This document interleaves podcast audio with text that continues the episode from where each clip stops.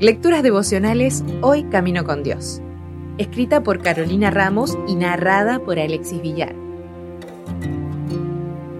Hoy es 13 de julio. Sublime Gracia 2. Señor, tú has hecho todas estas grandes maravillas por amor a tu siervo y según tu voluntad, y las has dado a conocer. Primera de Crónicas 17-19. Una tarde de otoño, con unos amigos llegamos por un caminito de tierra a un orfanato. Con pasos vacilantes cruzamos el portón de entrada a ese antiguo monasterio semi-abandonado.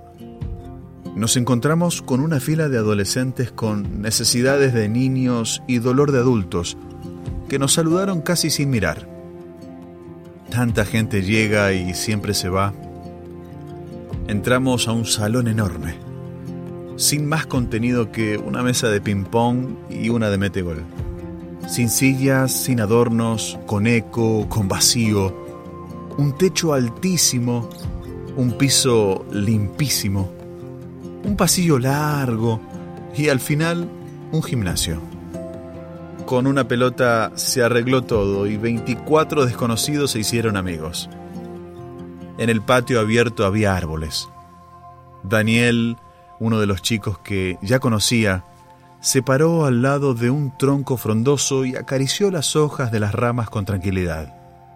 Caro, me falta verde, naranja, negro y blanco, me dijo recordándome los colores que le tenía que llevar para que pintara el acrílico.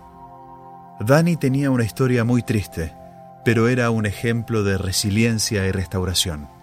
A pesar de su pasado tormentoso, transmitía paz y dedicaba muchas horas de sus tardes a pintar. Momentos después, todos llegaron del gimnasio y como si no hubiera lugar en el enorme salón, se amontonaron alrededor de dos niños que habían venido con nosotros y que no encajaban con esa realidad. De repente reinó el silencio y solo se escuchó el sonido de la expectativa ante algo nuevo. La niña, con poco más de un metro de estatura, sacó su violín.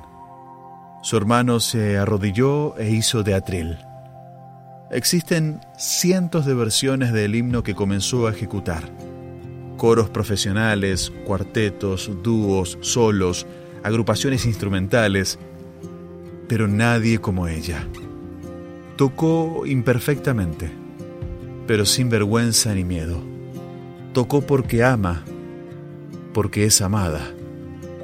Las miradas antes distantes, esquivas y frías, como mecanismo de defensa quizás, se ablandaron y enternecieron. Entendimos que realmente la sublime gracia divina nos encuentra cuando estamos perdidos y nos hace ver cuando somos ciegos. Hay mucho que puedes hacer para contribuir en algún orfanato. Piensa en esto y transfórmalo en acción. Y si hoy haces una oración como la que hizo David, y si le pides a Dios que te dé los colores que te faltan. Si desea obtener más materiales como este, ingrese a editorialaces.com.